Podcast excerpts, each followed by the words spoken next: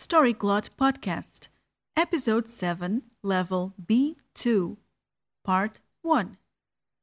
Listen to Part 2 in the next episode. Head on over to storyglot.com to read the transcript and vocabulary notes. Uma bolsa, zero bolsas. O Pedro olhou para o relógio do pulso. Os números luminosos informaram-no de que eram quase oito da noite. Ah, ela estava atrasada, como de costume. Provavelmente distraída a pentear os caracóis ruivos. Se demorasse mais do que 15 minutos a chegar, iam perder a nave de regresso à Terra. Quem perdia o último transporte passava mais 12 meses em Marte. Não havia segundas oportunidades. Era assim no ano de 3049. O Pedro começou a andar ao longo da plataforma para cima e para baixo. Era como atravessar um campo de meteoritos, com os passageiros apressados, preocupados em entrar na cabine nos últimos minutos. O Pedro pedia licença e desculpava-se por estar a andar na direção oposta, mas ninguém o ouvia.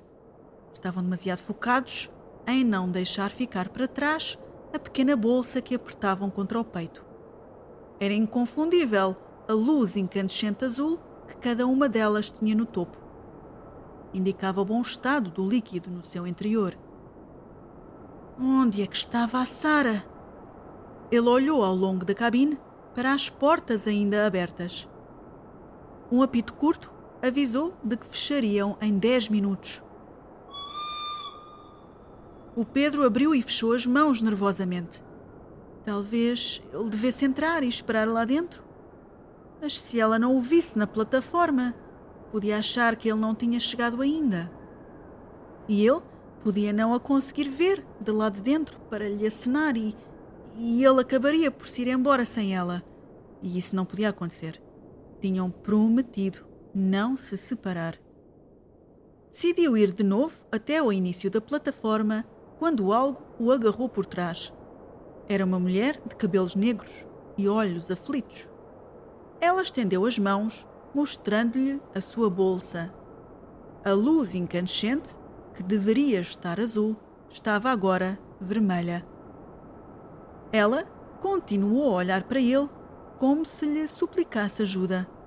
Mostrou-lhe uma fotografia suja de alguém numa cama de hospital. Depois, sacudiu a sua bolsa freneticamente e lamentou-se com algumas palavras desconhecidas, para o caso de ele ainda não ter percebido a mensagem. O Pedro percebia. A sério que sim. Este líquido era o que trazia alguns dos humanos mais destemidos a este planeta desterrado.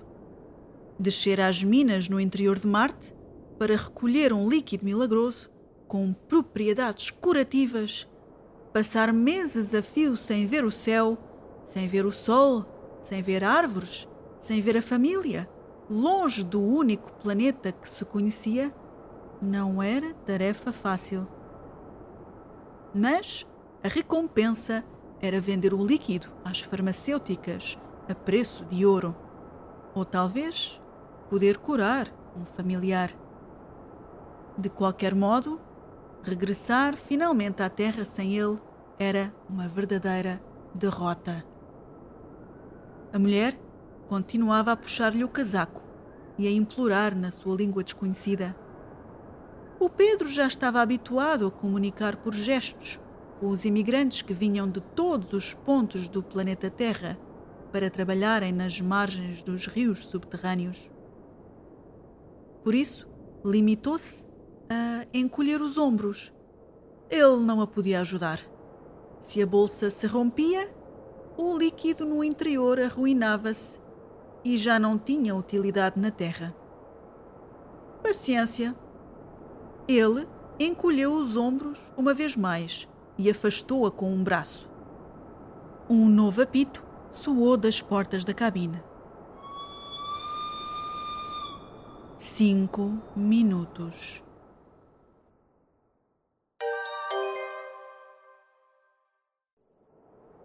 O Pedro olhou para o relógio de pulso. Os números luminosos informaram-no de que eram quase oito da noite. Ah, ela estava atrasada, como de costume. Provavelmente distraída a pentear os caracóis ruivos. Se demorasse mais do que 15 minutos a chegar, iam perder a nave de regresso à Terra. Quem perdia o último transporte passava mais 12 meses em Marte. Não havia segundas oportunidades. Era assim no ano de 3049. O Pedro começou a andar ao longo da plataforma para cima e para baixo. Era como atravessar um campo de meteoritos, com os passageiros apressados, preocupados em entrar na cabine nos últimos minutos. O Pedro pedia licença e desculpava-se por estar a andar na direção oposta, mas ninguém o ouvia.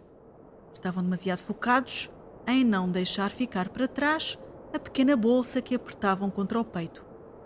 Era inconfundível a luz incandescente azul que cada uma delas tinha no topo.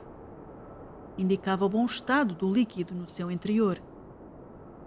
Onde é que estava a Sara? Ele olhou ao longo da cabine para as portas ainda abertas. Um apito curto avisou de que fechariam em dez minutos. O Pedro abriu e fechou as mãos nervosamente. Talvez ele devesse entrar e esperar lá dentro. Mas se ela não o visse na plataforma, podia achar que ele não tinha chegado ainda. E ele podia não a conseguir ver de lá de dentro para lhe acenar e, e ele acabaria por se ir embora sem ela. E isso não podia acontecer. Tinham prometido não se separar. Decidiu ir de novo até ao início da plataforma quando algo o agarrou por trás. Era uma mulher de cabelos negros e olhos aflitos. Ela estendeu as mãos, mostrando-lhe a sua bolsa. A luz incandescente, que deveria estar azul, estava agora vermelha. Ela continuou a olhar para ele como se lhe suplicasse ajuda. Mostrou-lhe uma fotografia suja de alguém numa cama de hospital.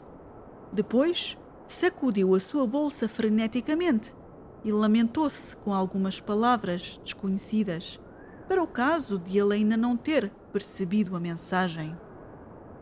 O Pedro percebia, a sério que sim. Este líquido era o que trazia alguns dos humanos mais destemidos a este planeta desterrado. Descer às minas no interior de Marte para recolher um líquido milagroso com propriedades curativas, passar meses a fio sem ver o céu, sem ver o sol, sem ver árvores, sem ver a família, longe do único planeta que se conhecia, não era tarefa fácil. Mas a recompensa era vender o líquido às farmacêuticas a preço de ouro. Ou talvez poder curar um familiar. De qualquer modo, regressar finalmente à Terra sem ele era uma verdadeira derrota. A mulher continuava a puxar-lhe o casaco e a implorar na sua língua desconhecida. O Pedro já estava habituado a comunicar por gestos com os imigrantes que vinham de todos os pontos do planeta Terra para trabalharem nas margens dos rios subterrâneos. Por isso, limitou-se a encolher os ombros. Ele não a podia ajudar. Se a bolsa se rompia, o líquido no interior arruinava-se e já não tinha utilidade na terra. Paciência. Ele encolheu os ombros uma vez mais e afastou-a com um braço. Um novo apito soou das portas da cabine. Cinco minutos.